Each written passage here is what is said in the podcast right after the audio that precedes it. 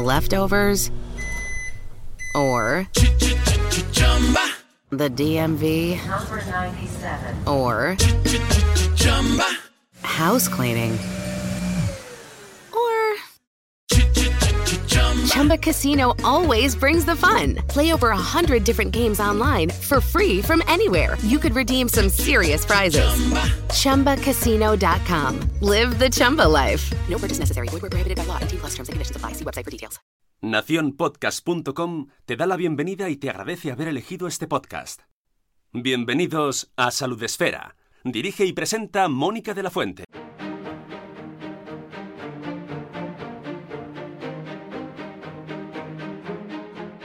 Bienvenidos a las charlas salud esféricas, un espacio en el que vamos a conversar con pacientes y sobre pacientes, por supuesto abordando temáticas de interés para pacientes. Conoceremos de primera mano reivindicaciones, situaciones que nos llevarán a reflexionar y quién sabe si actuar también. Cómo se afronta un diagnóstico, la búsqueda de especialistas, la demanda de ayuda, qué implica vivir con una patología y cómo altera el entorno, cómo se acepta y cómo se encuentra el panorama sanitario. También vamos a conocer campañas, iniciativas y todas esas cuestiones sobre salud de la mano de sus protagonistas y sobre todo con mucha cercanía. Esperamos que nos acompañéis.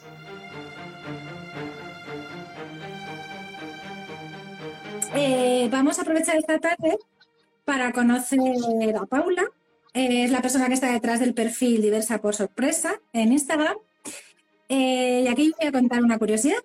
Y es que resulta que Paula y yo nos conocemos desde hace, pues, yo qué sé, 25, 26, 27 años, un montón, porque coincidimos pues en nuestra etapa universitaria en un colegio mayor en Valencia.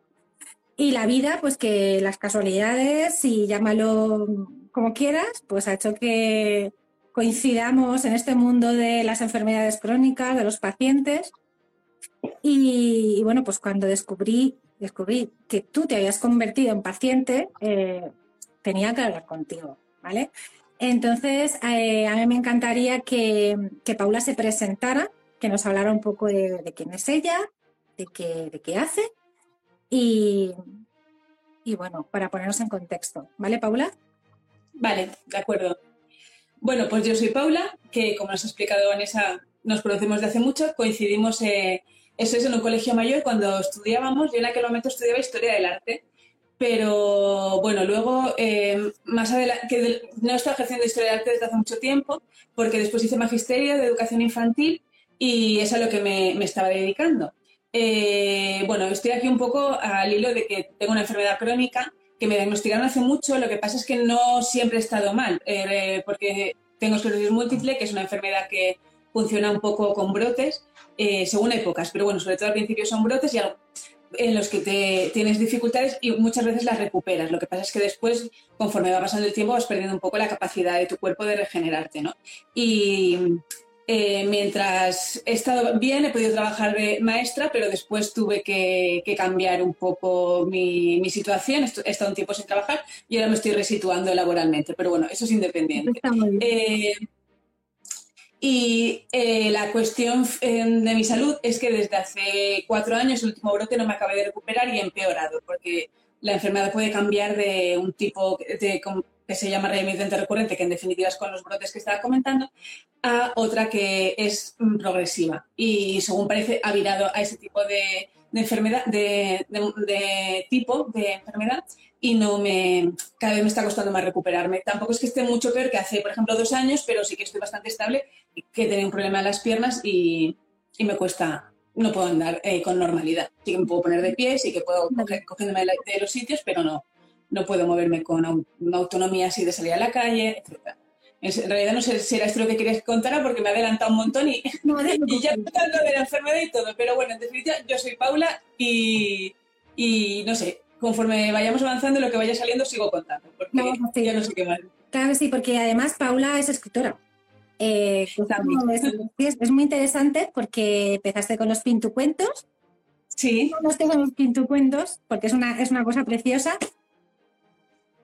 pues los pintucuentos, eh, pintucuentos aparecieron en la época de la pandemia, que todo el mundo nos tuvimos un poco que reinventar, ¿no? Porque nos quedamos en casa. Yo ya ese año no, pedí plaza para trabajar en un colegio y estaba un poco pensando qué hacía, si me cambiaba de especialidad, me puse a estudiar. Eh, bueno, y de repente nos pasó a todos que nos quedamos en casa, pues pusieron oposiciones, como que todo cambió, no sabía muy bien qué hacer. Y siempre he querido dedicarme a escribir, pero nunca he sabido muy bien qué. Entonces en ese momento se me ocurrió hacer algo de lo que directamente pudiera, ya ver, mm, como, no, es tanto sacar dinero como darle un poco una salida rápida. Y pensé, bueno, pues hay que ir al mundo de Internet, ¿no? Porque es lo más, lo más rápido que, que tenemos. Y entonces eh, hice una página web en la que creé historias personalizadas. O sea, son una serie de cuentos, se llaman pintucuentos porque son unas pinturas, es como son las, típicas historias personalizadas, pero en lugar de estar impresas en, como en un cuento, están impresas como en un cuadro. Es una tres, eh, y entonces es una pintura, un pintu, y con la historia que es el cuento, eh, para niños, la, mayoría. Y son historias que están creadas, pero se van personalizando en función de los intereses, las, ilusiones, los nombres, eh, las características de los niños a quien se lo vas a regalar. Esto es muy chulo, tenerlo personalizado con los peques en las habitaciones o, no tan peques, porque a cualquier le puede tener. Pero es que después de los pintucuentos viene una obra. sí, sí. porque eso ha sido pues bueno, cuando empecé a escribir para los pintucuentos, em, un poco para dar movimiento a la página, decidí que cada mes iba a escribir un cuento, ¿no? Le llamé los martes de cuento. Ahora está un poco parado, la verdad. Pero bueno, en su momento, entonces cuando ya iba varios cuentos escritos, dije, bueno, yo tengo que hacer algo con esto porque está chulo que lo puedan ver en internet, pero me gustaría que llegara más gente o que, que se materializara de alguna forma. Entonces empecé a enviar, seleccioné tres cuentos o así, y empecé a enviarlos a editoriales. Y, bueno, una de ellas, eh, bueno, una especie de coedición, no es que me lo, editaran así a lo loco por la gran obra, porque los escritores noveles es difícil que nos publiquen, pero bueno, eh, me, plantearon una manera de, editarlo en que yo participaba, compraba una serie de ejemplares y tal, y bueno, y en definitiva mm, editamos uno, uno de los cuentos que está, está en, la, en, el blog del, de los pintucuentos, está, que se llama El Descubridor, pero se ha quedado muy chulo también en, eh, editado e impreso en, en, la publicación. Y bueno, muy contenta, con mucha ilusión. lo pueden ver en tu perfil y además en, los diversos perfiles, en las diversas redes que, además aparecen constantemente. Eres una persona que no para, no para de crear, eres una persona activa. ¿Cuándo comienzas a notar, a sentir que hay algo en tu cuerpo que no acaba de funcionar? ¿no? ¿Cuáles son esas primeras señales pues que te llevan a buscar ayuda médica y a decir, oye, a ver, ¿qué, qué está sucediendo aquí?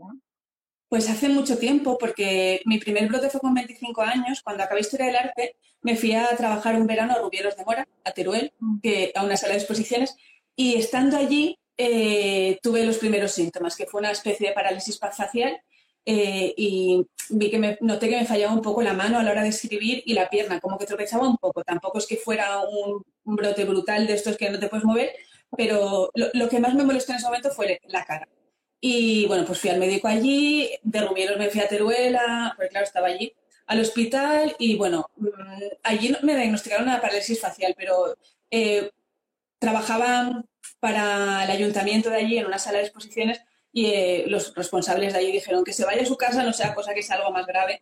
Y de hecho me vine al COI y fui al neurólogo porque me lo aconsejó mi médico de cabecera, que era una amiga de mi madre, y me, hicieron resonancias y tal y ya me, diagnosticaron la esclerosis múltiple. Ya llevas lidiando con ella muchísimos años. Sí, lo que pasa es que estuve luego ocho años o un poco más sin tener ningún otro brote. O sea, que estuve mucho tiempo y yo un poco me olvidé. O sea, como, porque podía pasar también. O sea, que es una lesión desmelinizante, lo que significa que, bueno, lo sabrás, pero que eh, mi, cuerpo es una enfermedad autoinmune, con lo cual mi cuerpo supuestamente, bueno, supuestamente no, ataca a la mielina, que es lo que recubre los nervios, y entonces no pasa el impulso nervioso. ese es el resumen así simple de, la enfermedad. Y hay gente que le, puede haber pasado una vez y nunca más, o más veces, o que sea igual a, los 80 años, que o, sí, o evoluciona rápido la enfermedad. A mí no fue rápido. Y mm, inicialmente, de hecho, me iba a medicar en Alcoy, pero luego pedí una segunda opinión en Barcelona en el Valle de Hebrón y ahí me dijeron que de momento no me medicara porque es que podía no volver a pasar. Pero a los ocho años sí que volvió a pasar. Y ahí ya cambió un poco la perspectiva. Las enfermedades que se conocen como la enfermedad de las mil caras porque tiene tantísimas manifestaciones, como tú bien dices, puedes estar durante muchísimos años parada, la gente no puede percibirla, pero tampoco la percibe la sociedad, que esa es el, claro. la complejidad, ¿no? A los ocho años mm, se te vuelve a manifestar o vuelve a volver, viene con más fuerza, ¿no?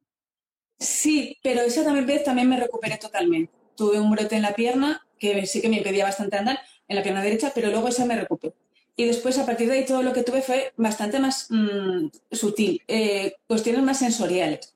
Por ejemplo, en las manos, que de hecho sí que la sensibilidad de las manos no la tengo bien del todo, pero la motricidad bastante bien, o sea que mm, más o menos me recuperé, porque realmente los brotes vas para adelante y para atrás, ¿no? Digamos, entonces... Eh, y estuve también un tiempo así teniendo cosas que incómodas, pero como que no te limitan tanto la vida, ¿no? Eh, hasta que no fue lo que tengo ahora, realmente no, no se me complicó tanto la existencia. Ya, y llega un momento en el que, bueno, de repente tienes problemas para moverte, para desplazarte. Sí, me tropezaba la pierna, la rodilla se me pone rígida.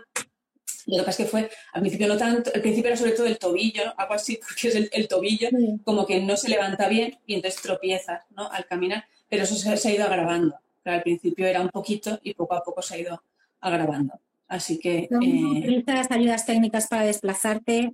¿Utilizas a ayudas técnicas te refieres a... Estás, eh, creo que estabas utilizando una silla, una moto. Sí, sí. Ahora mismo estoy utilizando una moto, sí, un de, un, sí, una scooter de estas para personas con movilidad reducida. Y por la calle, por mi casa sí que me muevo yo, me desplazo yo sujetándome de los muebles, de las paredes, pero procuro hacerlo yo porque todavía puedo hacerlo o espero aguantar un tiempo y, me resulta, también me, da cierta mm, alegría, digamos, no poder moverme yo por casa. pero por la calle sí que voy con eso. Tengo una decisión de, de, pararte y decir, bueno, mm, necesito mejorar mi movilidad por, por, la calle, ¿no? Pues por ahí tal, pues que puedas tener un pequeño accidente o puedas, te pueda costar desplazarte a los sitios. ¿Te supuso, eh, fue complicado para ti? ¿Te supuso algún problema eh, en tomar esa decisión? Porque claro, estamos hablando de una limitación funcional de una persona joven y no todo el mundo lo puede funcionar bien, ¿no? Y que, claro, y que es mm, posterior, o sea, es una, eres joven, pero además no lo has tenido nunca, con lo cual es difícil de asimilar. Si lo has tenido siempre, también será difícil. decir, no estoy diciendo, comparando nada, pero que en mi caso, claro, no. Yo esperaba recuperarme, yo siempre esperaba que me iba a poner mejor. Y decía, bueno, pues ya me compraré algo si es necesario, pues ya veré lo que hago. Pero llegó un momento que dije, es que me estoy limitando yo sola a la existencia, porque mm, una que ya no estaba trabajando, porque de maestra era complicado y me estaba reinventando, pero bueno, hacía cosas, pero. Y un poco que veía que, yo misma decía, bueno, pues necesitaba de mi pareja para poder salir o de, o de gente, eh, familiares, amigos, etcétera. Y, yo misma me iba encerrando, entonces no, tenía sentido, ¿no? Realmente, entonces llegó un momento que dije, bueno, ya, si tengo que asumir que ya no voy a andar normal, o al menos en este momento de mi vida, eh, lo que es absurdo es que yo misma me limite y no, me, no ponga una solución y que tenga, o sea, mm, no tiene sentido que no, que no busque las ayudas que están a mi mano para poder tener una vida más cómoda, porque existen y es absurdo. Pero sí que fue difícil tomar esa decisión porque te das cuenta de que realmente estás asumiendo que ya no caminas, ¿no? Y no caminas con normalidad. Y, es difícil, es duro. Y lo digo y es duro todavía. Pero sí que me, me da muchísima autonomía y muchísima libertad. Y entonces, claro, compensa realmente. Claro. Ahí me imagino que sería un punto en el que te darías cuenta de lo que supone realmente la accesibilidad. Porque claro, es una cosa que, bueno, pues cuando no tenemos problemas de movilidad, mm, bueno, podemos eh, fijarnos por la calle, podemos darnos cuenta de cuando existen barreras, ¿no? Eh, pues mm. barreras, esas, pero cuando lo vives en primera persona, es cuando realmente te das cuenta de cómo están diseñados los pueblos, las ciudades, ¿no? Cuando pronto, sí, sí, madre mía. ¿Cómo? Porque me imagino que también tendrás, que habrá cambiado tu dinámica a la hora de moverte. Sí, bueno, para empezar, yo puedo salir de mi casa, pero no puedo entrar. O sea, eso ya punto número uno, porque tengo escalones en la, en la entrada, pero puedo, hay, eh, el ascensor llega al garaje, ¿no? Entonces, y, eh, puedo salir por el garaje, pero la rampa del garaje no te la puedes imaginar. Es decir, para salir aún asustada y apretando el freno, pero no sube, la moto no sube la, la puesta, porque además hay como una canaleta al final que que te tienes que parar, o sea, que no, que para entrar en casa no puedo, pero bueno, ahora puedo salir, que ya es. eh, están mirando lo de la rampa, eso es justo ayer, ayer era el lunes, el lunes tuvimos reunión de vecinos y estamos intentando solucionarlo, pero, y, lo van a solucionar, pero bueno, que claro, mm, ha seguido también el proceso. eh, es lento y con la pandemia por en medio, que dices que como todo se ha juntado. Y luego eh, salgo del garaje y las aceras, que es, una calle que no es principal, claro, como te imaginas, las aceras están así, torcidas y que un día casi me pego una que casi me mato y entonces voy por en medio de la calle. Y sí, porque es más, más fácil ir por la, por la acera, o sea, por la acera, por la carretera, porque es una calle muy poco transitada, ¿eh? No estamos hablando Luego ya doy la vuelta y subo a, la Alameda, que es una calle principal, y ahí ya la cosa está normal. Pero esa, de donde llega el garaje es que me compensé por ir y si vienen coches me voy metiendo entre, entre los que están aparcados. O sea, es la bomba, vamos. El desconocimiento, esto, eh, estos pueden, pueden circular por la calzada, ¿no? Sí, esto sí. Vale. Esto sí. Sí, además no coges la velocidad de, los patinetes, estos no, ni llevas casco ni nada. Y a la hora de hacer y... el trabajo y, no sé, hacer la compra, todo este tipo de, cosas como... Sí. Como, bueno, para el trabajo, la verdad que muy bien, estoy contenta. Eh, lo único es eso, si consigo que hagamos la rampa, pues me resultará más cómodo porque no, realmente ahora bajo con mi pareja porque él también entra a la misma hora que yo y entonces pues me baja con los escalones con de la moto la, bajan levantando en la, moto, porque por el garaje son como 10 minutos más, bueno, 5, pero tienes que dar mucha vuelta. Y, pero bueno, eh, gracias a tenerla puedo ir a trabajar, eso sí que es verdad. Claro. Mm. fíjate lo que supone de, la noche a la mañana, ¿no? O sea, desde ahí me imagino que no hace la cuenta, con una discapacidad adquirida. Sí. Y, claro, te cambia, te cambia la vida, te cambia la forma de organizarte, te cambia la dinámica y se te ocurre abrir esta cuenta de pronto. Eh, sí, un día meditando pensé, me salió lo de diversa por sorpresa que me, me hizo gracia porque por lo de la película Princesa por sorpresa realmente. Y pensé, queda chulo, queda gracioso y entonces se me ocurrió abrir la cuenta. Y porque, pero fue un momento en el que yo ya había asimilado cosas, que decir, eso un año antes no lo hubiera podido hacer, un año antes hice lo de Pintucuentos, ¿no? La cuenta de Pintucuentos, pero este fue el momento que dije, bueno, ya está bien esta situación, ya lo estoy aceptando y me parece importante visibilizar cosas. Y además me sirve un poco de terapia, porque de vez en cuando pues suelto mis rollitos ahí y como que me desahogo. No, pero son rollitos muy interesantes, porque, por ejemplo, eh, hablas del proceso de aceptación, que es muy importante, porque es de lo mm. primero, que cuando llegas a un diagnóstico, lo primero que es aceptar tu nueva condición y hacer los ajustes necesarios en tu vida pues para convivir y, oye, llevar la vida lo más normal posible, ¿no? Sí. Entonces, hablas mucho de, en, un primer momento de, toda, de todas las fases, ¿no? Y empiezas hablando de la aceptación. Em, ¿Cómo llegas a este proceso de adaptación que ya te supone abrir una cuenta, hablar con naturalidad de, pues, de esa diversidad que, bueno, pues que estrenas sin buscarla y, y además eh, haciéndolo público porque es un trabajo de visibilización eh, enorme y súper necesario, ¿no? O sea, ¿cómo llegas a este proceso de aceptación buscas ayuda, em, ¿qué, se te pasa por la cabeza? ¿Qué, fases experimentas? Porque al final esto es un proceso. Claro. Eh, paso por muchas fases. realmente la aceptación ha sido difícil porque em, no siempre, o sea, realmente como es una enfermedad también tan incierta, tampoco sé exactamente qué es lo que tienes que aceptar, ¿no? A veces el miedo supera la aceptación porque da mucho miedo lo que puede llegar a pasar, aunque puede que la cosa se pare también o se estabilice o vaya lenta, porque realmente también ahora mismo tomando una medicación. Bueno, el caso es que, pero el miedo a veces supera la aceptación. Pero una vez decidí que el miedo está ahí, pero que, o sea, no, no, puedo acabar con él, pero lo puedo como suavizar, dije, bueno, eh, tengo que centrarme en, en lo que tengo ahora y lo que tengo ahora es esta situación, con lo cual voy a intentar vivirla de la mejor manera posible. No voy a amargar extra, ¿no? Quiero decir, ya tienes lo que tienes, pues tampoco vamos a ir a torturarte más. Em, pero he pasado por fases en las que he estado más fastidiada y más asustada eh, y en las que no aceptaba la situación también, ¿no? Porque como también está mucho tiempo en el que no me han pasado cosas, ¿no? O que las he pasado muy sutiles, tampoco sabes si vas a llegar a la situación en la que me encuentro ahora, ¿no? Y no de llegar a la situación en la que me encuentro ahora, sí que ha sido un poco lento. Primero fue, pues eso, decir, bueno, pues igual me recupero, igual ya veremos, no sé cuántos. Bueno, de momento no voy a, solicitar plaza para trabajar. Eh, bueno, ahora ya he decidido que no voy a solicitar plaza, pero bueno, pues voy a hacer lo de los, bueno, cosas, ¿no? Un poco así, ir viendo, o sea, ha habido, no sé muy bien cómo explicarlo, pero como que ha sido difícil, pero poco a poco, sin darte cuenta, lo ibas aceptando, ¿no? O sea, de repente era como, que ese día te dabas cuenta que, ah, pues tampoco, bien, pues realmente puedo vivir así. O sea, mm, tenemos una idea de lo que es la discapacidad eh, que a veces es más limitante de lo que es, ¿no? Eh, a veces parece que tienes una discapacidad, tu vida es una mierda, ¿no? Perdón, igual no puedo decir palabras. Pero realmente yo a veces, hay gente a la que le he dicho, mm, si todos tenemos cosas, lo que pasa es que lo mío es muy evidente, simplemente, pero a todos nos pasan cosas en la vida.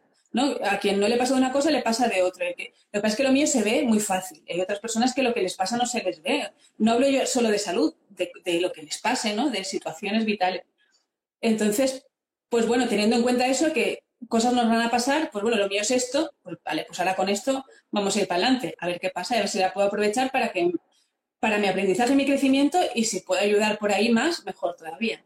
Oh, qué importante esa actitud, de verdad, porque em, es, es, una actitud, como dices, de aprendizaje. Hay gente que es verdad que a lo mejor el hecho de tener los brotes tan espaciados o tener la sintomatología tan espaciada, pues no le ayude a ajustarse, pero a ti ha sido todo lo contrario, ¿no? Ha sido te ha proporcionado ese tiempo de reflexión y de ir adaptándote a, a, esta situación, ¿no? Y entonces, está muy bien que hayas cogido esa experiencia y la hayas transformado en, en algo positivo. Y además, qué importante lo que has dicho de la idea que tenemos preconcebida de la discapacidad, ¿no? Porque yo me imagino que, mm, bueno, tú eres una persona que siempre ha sido muy activa en, general, ¿no? Y em, yo me imagino que tú tendrías una idea de la diversidad eh, hecha, previa, ¿vale? Claro. Eh, porque además tenemos, tenemos tantos estereotipos y tantas creencias y mm, además muy, muy de blanco y negro, ¿no? Muy, muy cerradas, muy encasilladas y de pronto tú formas parte del otro lado y me imagino que tu visión cambia completamente, cambia 180 grados porque ves toda esa gama de grises que normalmente no se ven. Claro. Entonces, sí, sí. Claro, a mí, me, me, me, encanta que abras esa cuenta porque es ese punto de vista ¿no? que nos falta muchas veces cuando se habla de, diversidad y discapacidad, que es lo que tratamos de decir muchas veces. Y lo has dicho fenomenal, todos tenemos algo, todos en algún momento podemos tener una discapacidad. Podemos tener un accidente, podemos rompernos una pierna, podemos... Em, esa evolución tuya, ya no hablo de la aceptación de tu enfermedad, sino esa evolución tuya de, percibir ahora, ¿no? De, aprender sobre la diversidad. Cuéntanos qué, qué te ha aportado el, tener este diagnóstico, porque al final, mm, por la actitud que tienes y por cómo eres, eh, te has llevado a un aprendizaje seguro. O sea, es que seguro. Sí, total. Sí, la verdad que ha sido un crecimiento brutal, ¿eh? La verdad que sí. Eh, yo he cambiado un montón mis ideas sobre un montón de cosas y sobre mí. O sea, que porque he aprendido de, la vida, de, cómo gestionar mm, emociones, situaciones, Em, relaciones también, ¿no? Con la gente, porque al principio también era muy difícil, pues yo qué sé, la familia, tu gente cercana, todos sufriendo, que era como, ay, qué estrés, por favor, bastante sufres tú, ¿no? Que, que lo entiendo y lo agradezco en parte, pero, y pues eso, las relaciones, entonces al final aprendes a gestionarlo un poco, casi, bueno, casi todo mentira, ¿eh? Que yo, hay muchas cosas que gestiono mal, pero quiero decir que aprendes a lidiar con esas cosas, ¿no? Con el sufrimiento de otros, con tu propio miedo, con la dificultad de, de que ese día no estás para esto, ¿no? Y, entonces, claro, el crecimiento o la evolución, eso es un pero desde luego hay una diferencia enorme de cómo era yo a cómo soy y también a cómo me tomo las cosas, porque antes era muchísimo más dramática y sigo, sigo, sigo siendo intensa, ¿eh? que esto no se me va a ir, pero, pero, no sé, me, tomo las cosas de una manera más suave y eso también me ayuda un montón, la verdad que sí. Mm. Además, me imagino que también habrá repercutido en tu entorno, ¿no? Con tu pareja, con sí. porque claro, eh, ya, ya no estás tú sola, estás con, una persona que, que bueno, pues que, ha visto toda tu evolución. Y, que, es un crecimiento conjunto, ¿no? También de cara a, tus amigos, por ejemplo, ¿no? El grupo de gente con el que te, que te relacionas, con el que sales. El otro día colgabas una foto muy bonita que decías, pues también se puede ir a la playa, ¿no? Eh, y estabas puesto ahí, ¿no? Qué significativo diciendo no, no hay límites, es cuestión de adaptarse.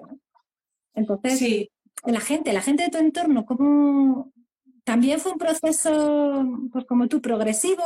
Mm, ¿O no se, no se lo contaste abiertamente? O sea, ¿cómo fue todo esto de, transmitir ese diagnóstico? Porque me imagino que oírtelo a ti misma, verbalizarlo, tuvo que ser bastante complicado. Sí, fue difícil. La gente muy cercana lo, ha sabido todo el tiempo, muy cercana, mis padres, mi hermano y, que también conoces, y, y gente, pues eso, muy amigos así muy próximos, ¿no? Pero el resto de mi entorno, mientras no se me notaba, la verdad que no lo decía, sinceramente. Me costaba bastante porque no acababa de ver la necesidad y no sabía muy bien cómo, cómo vivirlo, pero claro, llegó el momento en el que lo tuve que comentar abiertamente porque o no salía de casa o, lo tenía que comentar. Mi familia, la gente así más cercana, lo he oído con dificultad también. Yo he visto a mis padres sufriendo, eh, disimulando el sufrimiento, pero realmente sé que ha, que ha sido difícil porque bueno, de, tú eres madre y con un hijo tengo una dificultad, pues lo pasas mal, claro. Y no, no, puedes hacer nada, ¿no? Entonces, ellos como que querían solucionar cosas que no podían solucionar y también para ellos habrá sido un crecimiento grande porque aceptar eso, ¿no? Que no puedes cambiarle a tu, a tu hija la realidad que no sabes muy bien cómo ni por qué está viviendo y que es difícil. Y amigos dependiendo de gente, ¿no? Mi pareja la verdad que lo ha llevado bastante bien porque es no sé, bueno, o, esa es la sensación que yo tengo. pero, pero, bueno, ha tenido sus momentos también, y, pero bueno, lo, lo, habla con otras personas realmente. Pero yo he visto que él ha ido aceptando las cosas como con más naturalidad, ¿no? Él, eh, eh, ella pertenecía, por ejemplo, a, la plataforma de la dependencia, cosas que no tienen, no nada que ver con él, pero por algún motivo es de derecho, estaba ahí participando en cosas. Entonces, como lo, lo tenía más normalizada la, discapacidad y la diversidad que yo en ese sentido. No sé, lo había vivido más de cerca, aunque no le tocara. Bueno, sí, también tiene familia. Bueno, da igual. Creo que lo tenía más normalizado que yo, entonces lo, he ido asumiendo con más naturalidad que otras personas de mi entorno. Después tengo amigas, algunas amigas les ha costado mucho, ¿no? Que ves ahí la, parte de también de, sufrir, pero por eso es tan importante, por es tan importante visibilizar y compartir estas realidades, porque hace falta muchísima formación e información a nivel de discapacidad de enfermedades en la, en la sociedad para precisamente facilitar pues no solamente a los futuros pacientes, sino a todos los entornos. Entonces, eh, cuentas como la tuya que hablan eh, de repente de, de, estas condiciones tan abiertamente, con tanta naturalidad, además es que los presas en primera persona, sin, sin, tapujos, eh, es, es muy bonito leerte, para, para, mí es muy inspirador porque me haces, me haces ponerme en tu pie, ¿sabes? Y, y, y experimentar todo ese proceso que has estado, que has estado siguiendo.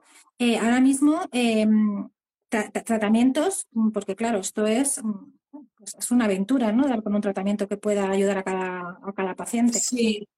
Pues mira, ahora estoy tomando un tratamiento muy nuevo estoy yo de conejillo de indias de todo, de vacuna, de, esto, de todo. No, eh, sí, lo aprobaron en 2020 en España. O sea, que realmente en el hospital de Alcoy, que es donde yo vivo, eh, que no sé si lo he dicho, eh, soy la segunda paciente que se le han dado.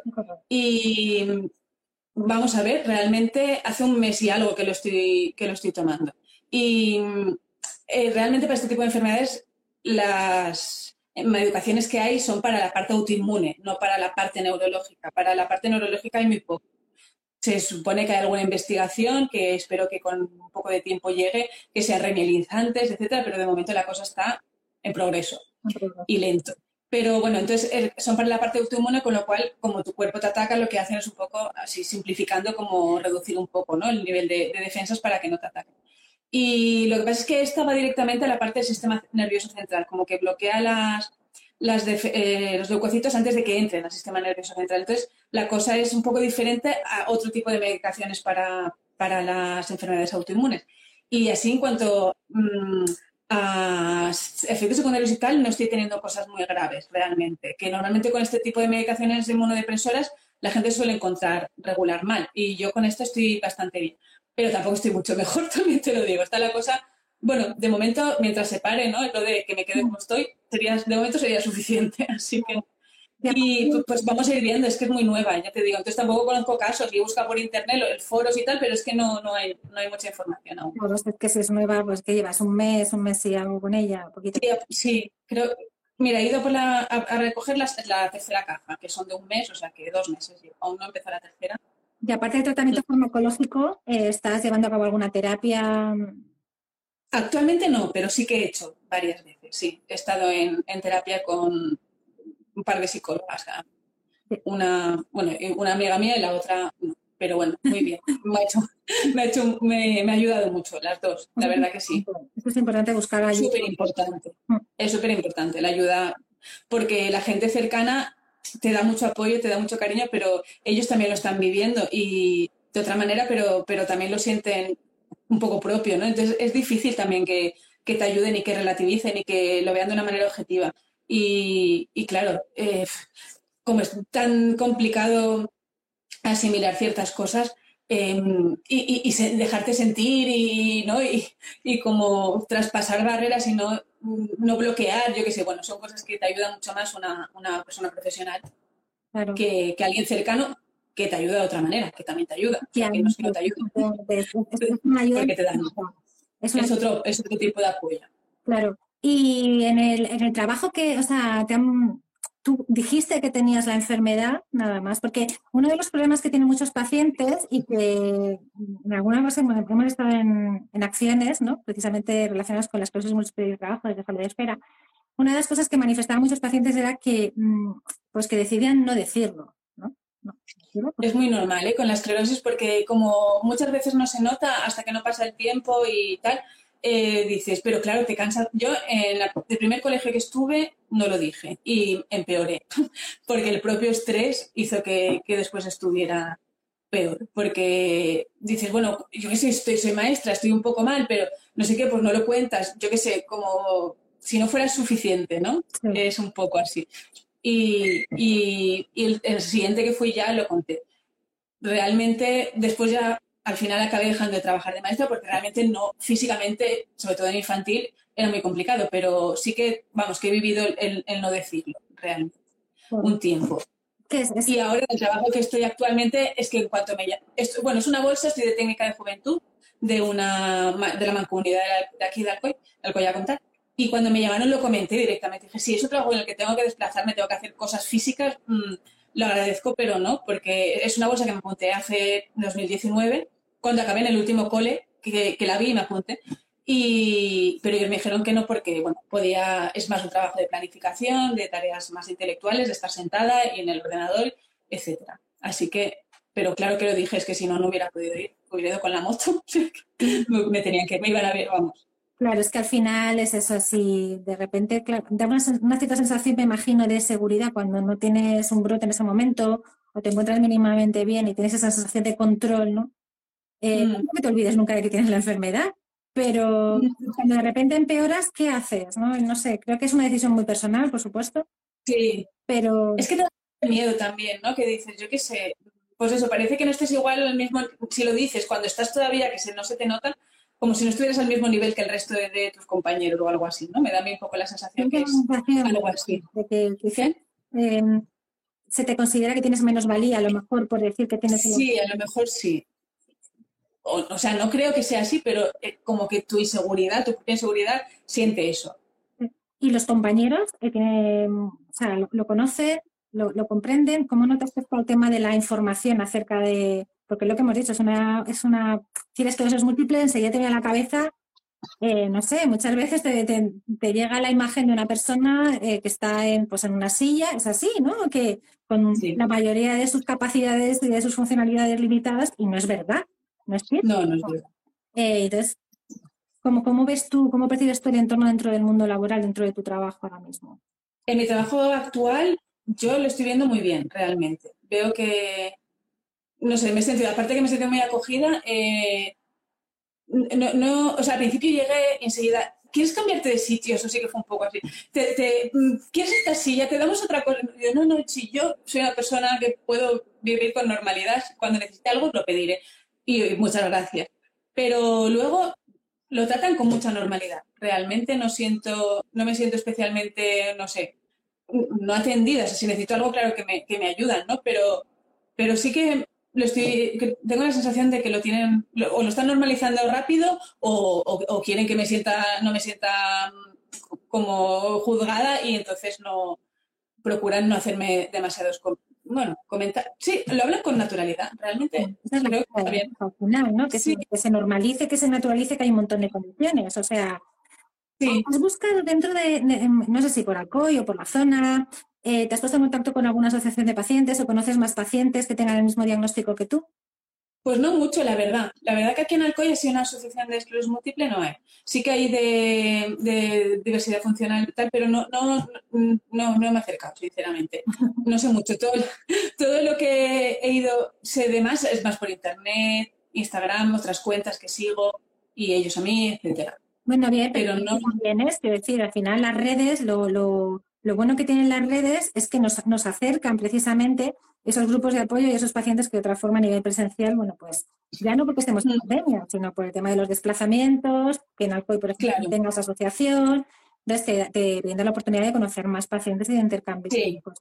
Y ayuda, ¿eh? el hecho de ver otras, otras personas y tal, hace que lo normalices más, ¿no? Mm. Todo.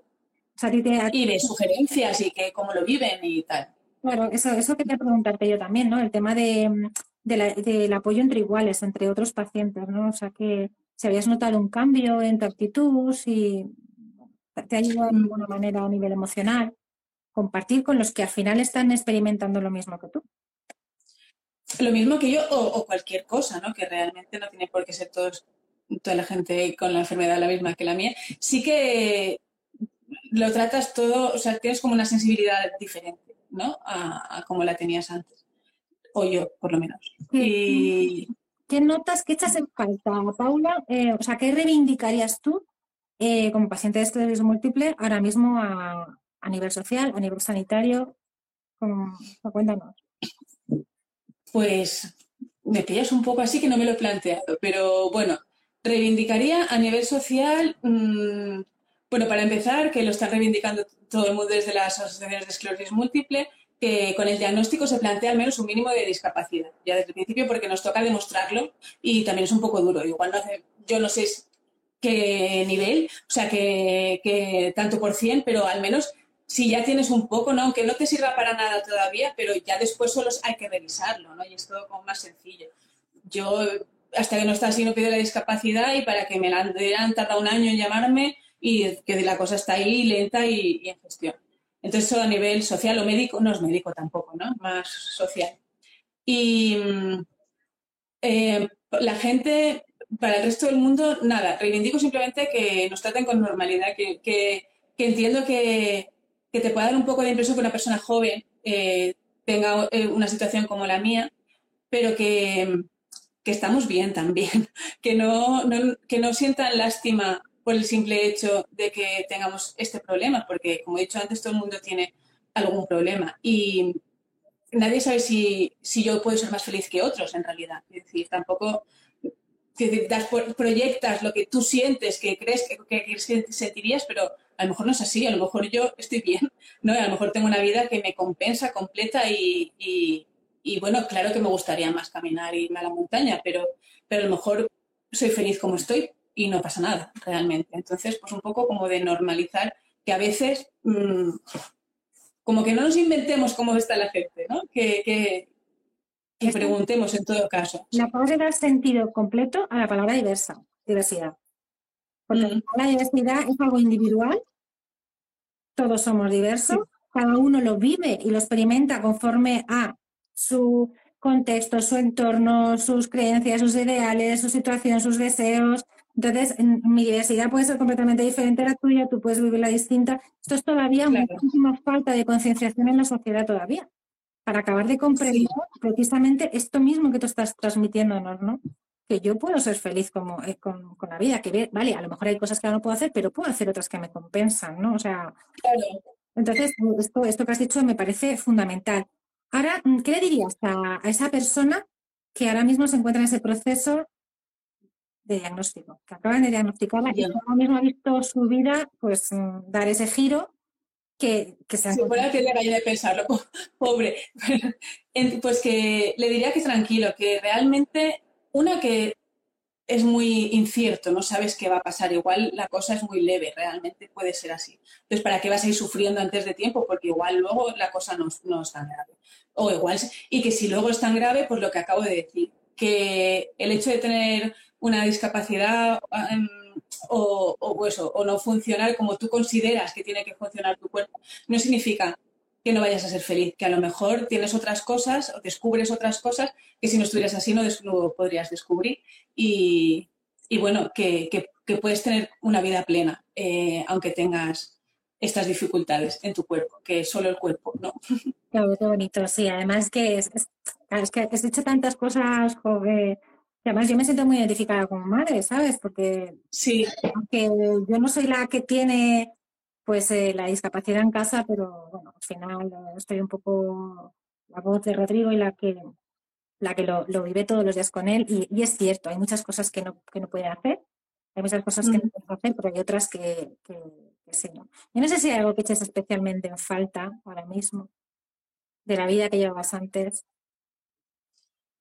Eh, sí, hecho un poco en falta tener un poco más de autonomía. Eh, eso lo solucionaría un poco también si mi ciudad tuviera una accesibilidad mayor y real, porque es lo de siempre, ¿no? Que al final tenemos, hay más discapacidad porque, porque es inaccesible que el, mundo, entonces como que se potencia realmente el hecho de ir a un...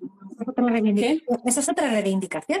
Es una gran reivindicación. Y en la ciudad, o sea, a nivel ayuntamiento y ciudad de, de y tal, y, dentro de los sitios, fui a comer con, con el trabajo, que es lo que lo conté en un post, eh, a un sitio donde yo previamente fui para ver si era accesible. Y porque dije, bueno, yo voy a ir por lo menos, y sí, porque además acaba de empezar a trabajar, no le veía, digo, no, era necesario ir, pero digo, bueno, voy, conozco a la gente, y fui antes. Me dijeron que no había ningún problema si me ponían en uno de los salones, que era, había dos, porque ahí estaban los baños cerca, etcétera. Bueno, pues cuando llegamos nos pusieron abajo, donde no había baños, y yo dije, es que vine a preguntar, es que si me decís no vengo, no pasa nada, no, o sea, no tengo obligación de venir a comer tampoco, ¿no? Pero al final nos pasaron arriba. Pero claro, para mí ya fue todo el trago. Yo llevaba dos semanas trabajando o tres y no conocía a mis compañeros, ¿no? Era un poco ni a mis jefes, era, fue muy desagradable. Pues ese tipo de cosas las, eh, hacen que, que, eche más de menos el poder caminar o el poder subir escaleras, ¿no? Eh, que lo echo de menos. Pero, pero creo que si la sociedad estuviera más preparada para la inclusión real, mm, no le echaría tanto de menos. O sea, no es que no, no voy a decir que no, porque sí que me gustaría ir a pasear por la playa o ir a pasear por la montaña, pero eh, si pudiera ser más autónoma totalmente, porque es que para muchas cosas necesito ayuda, aunque yo no quiero, ¿no? Pero cosas en las que si la, ciudad estuviera preparada, no necesitaría. Pues claro. Este es uno de los, de los puntos más importantes que se, sí que se reivindica desde los colectivos, no solamente con, discapacidad a nivel físico o motor, sino también a, eh, accesibilidad cognitiva, accesibilidad sensorial, ¿no? Que es verdad que hay muchas personas que no pueden recuperar todas sus capacidades con la accesibilidad, pero pueden mejorar su calidad de vida enormemente. Claro. En tu caso, por ejemplo, ¿no? No encontrarme barreras en los espacios que amplíen pues, eh, las distancias, eh, las puertas, no sé, que además al final son una serie de reformas que acometidas con tiempo, es menor coste, es sencillo, no es tan complicado. Yo creo que hace falta mucha voluntad y siempre me meten en ese jardín, hace falta voluntad y es que, sí, pues no sé si es que hace falta que la persona que toma las decisiones se encuentre en esa situación, ¿no? Para acabar de, de comprender. Igual un poco sí. Eh, sobre todo, la cuestión es que es una, debería ser una prioridad, ¿no? porque hay cosas que no son tan prioritarias que se hacen y, realmente esto se va haciendo, ha hecho un poquito por aquí, ha hecho otro ahora ha hecho un arreglo hasta calle, ahora ha hecho tal, pero realmente no se considera una prioridad. Y entonces, eh, yo creo que el problema va un poco por ahí. Claro, porque luego tenemos la gente ya a tercera edad, ¿sabes? Tenemos la gente mayor. Claro. de repente tiene que cambiar sus casas, tiene que eh, acometerse de reformas que son carísimas porque pues las subvenciones no les llegan cuando eso se plantea y se, eh, desde un primer momento, mm, es como pues siempre decimos, los, los, los, parques infantiles, por ejemplo, cuesta muchísimo más poner un columpio adaptado después que uno después. ¿sabes? O sea, pues igual, me imagino que en un futuro en tu casa, pues igual tendrás que hacer alguna modificación en el cuarto de baño, tendrás que hacer algún tipo de, pero claro, faltan pues las ayudas, que se resuelvan rápido, que sean, que nos dejemos de burocracias. Ese 33% mínimo de discapacidad que se está solicitando permanentemente, porque es una enfermedad crónica, no nos olvidemos. Y claro. Es una enfermedad crónica que no, que no se revierte, que se puede parar. Que se puede parar en la progresión, es cierto, pero, pero sí que es verdad que, es un, que el colectivo tenéis ahí esa reivindicación de que ojalá os hagan caso, ¿no? y en un momento determinado no tengáis que estar luchando años porque encima eh, las resoluciones de los certificados de discapacidad tardan eh, lo más grande. Eh, no sé, Paula, si quieres añadir algo, si quieres comentarnos algo, porque esto se va a quedar grabado, lo vamos a subir y además lo vamos a convertir en podcast para que todo el mundo lo escuche. Ay, qué vergüenza. No, no, porque es que de verdad es, tenéis que, es que es una cuenta que lleva poco tiempo, pero es que, en serio, tenéis que seguirla porque es estupenda. Gracias. Pues mm, la verdad que casi que todo lo que quería decir más o menos lo he comentado, porque lo más importante era un poco las reivindicaciones y que bueno, que han quedado claras y, bueno, también eh, me parecía importante eh, darlas, o sea, transmitir la sensación de que realmente la cosa, aunque sea grave, no es tan grave, ¿no? Pero a nivel emocional, a nivel vital. Y porque es verdad que me parece muy importante porque, claro, la gente no tiene a alguien cerca que tenga algo parecido, pues lo viven como Dios, ¿no? Qué, qué, triste. Y a lo mejor la cosa no es tan así. Y bueno, pues con esa, con pues con esas eh, indicaciones, digamos, eh, me quedo tranquila de todo lo que quería decir. Jo, yo te tengo que dar las gracias por, porque sé que te da un poquito de vergüenza. Es que todavía no había hecho ningún directo. Eh, lo sé, lo sé. Entonces, te tengo que dar las gracias, te tengo gracias por esto. Tengo que dar las gracias también por, por, por haberte lanzado a visibilizar sobre una enfermedad, porque no es fácil hablar de uno mismo. Es no, la verdad que no. Después mucho, porque tú lo lanzas y luego no sabes eh, la repercusión que eso tiene, no sabes a quién, lo va, claro. quién le va a llegar. Y, y, se te escapa un poquito de, de, de, bueno, de las manos, ¿no? Pero es tan importante lo que estás contando que se sepa que hay otras realidades, que se sepa que hay una serie de necesidades, que, que hay una serie de necesidades a nivel social y a nivel sanitario para que tengáis una calidad de vida y podáis vivir con normalidad. Afortunadamente tienes un entorno, pues oye, que lo va normalizando, pero hay, hay, otras personas pues que por la zona que viven, por las circunstancias sociales, familiares, económicas, pues no pueden vivirlo. Sí, porque no tienen el apoyo que yo tengo, simplemente, porque puede ser, cada uno tiene su situación. Claro. Así mm. que, bueno, espero que si hacemos algún encuentro del Vives puedas desplazarte. Sí, sí. Estoy en proceso de adaptar coche y estas cosas, así que voy a ver si con eso ya acabo de, de, ser autónoma. Aunque sí, eso me te había preguntado del coche, el tema del coche, ¿cómo, cómo va? Pues de momento no estoy conduciendo. Eh, hasta hace un par de años sí que conduje, aunque estaba ya aún un poco mal, pero todavía. Pero después em, me empezó a dar un poco de miedo porque no reaccionó bien con el pie derecho y ya me, digo, a ver si atropello a alguien, sobre todo me da un poco de miedo eso. Y ahora que estoy trabajando, digo, me puedo comprar un coche. y, o sea, estaba dudando si me adaptaba al que tenía o compraba uno nuevo, pero es que mm, yo creo que me interesa comprar uno nuevo porque necesito para no solo adaptar los mandos, o sea, los pedales y tal, sino detrás por una rampa automática que pueda yo colocar la moto, porque yo lo que quiero es poder ir a los sitios y, y poder sacar la moto. Y bueno, la verdad que lo he investigado por internet, todavía no tengo claro qué es lo que tengo que hacer, pero existe la posibilidad y, nada, estoy a punto, ya lo he mirado, he mirado cosas. ¿Qué decisión tomado? Es lo importante. ¿El qué? La decisión, que tienes tomada la decisión. Está tomada, está tomada. Sí, además es que yo he conducido hace mucho tiempo y me apetece, lo echo de menos. Y además es que eso, eso va a ayudar en tu autonomía, esa autonomía que dices que claro. menos en algunos momentos, pues el hecho de poder volver a conducir tu coche, oye, sí. moverte por Alcoy, por donde tú quieras moverte. Sí, pues, sí, sí, por más sitios, por más sitios.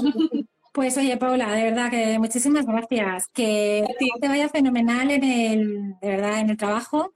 Que la podéis encontrar en redes en Diversa por Sorpresa y en Facebook eh, por Paula Pay y por Pintu Cuento. Sí, y por Pintu Cuentos, que es otra cuenta, que o sea, la otra cuenta se llama Pintu Ahí vais a encontrar, pues, eso, todas, todas estas maravillas que ya que haya escrito y además veis dónde podéis y, y de nuevo, de verdad, muchísimas gracias. Y a ti, Haces unas, te haces unas navidades estupendas y mucho cuidadito por ahí fuera. ¿Vale? pues nada, que esto, como os comentaba, sé que se va a quedar grabado, lo vamos a subir ahora a, Instagram. Eh, Mónica lo transformará mágicamente en podcast para que lo escuchéis cuando queráis.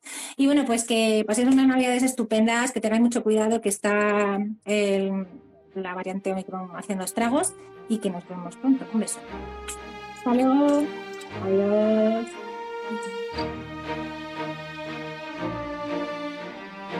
me seguir de aquí.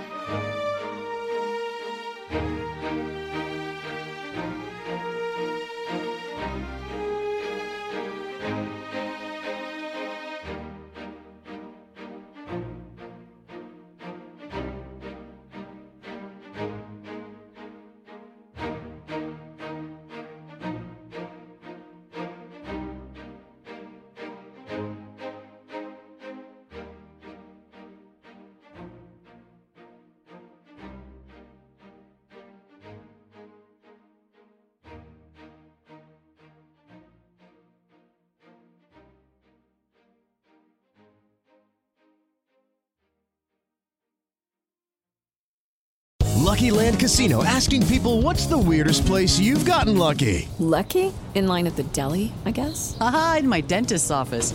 More than once, actually. Do I have to say? Yes, you do. In the car before my kids' PTA meeting. Really? Yes. Excuse me, what's the weirdest place you've gotten lucky? I never win and tell. Well, there you have it. You can get lucky anywhere playing at LuckyLandSlots.com. Play for free right now. Are you feeling lucky? No purchase necessary. Void where prohibited by law. 18 plus. Terms and conditions apply. See website for details.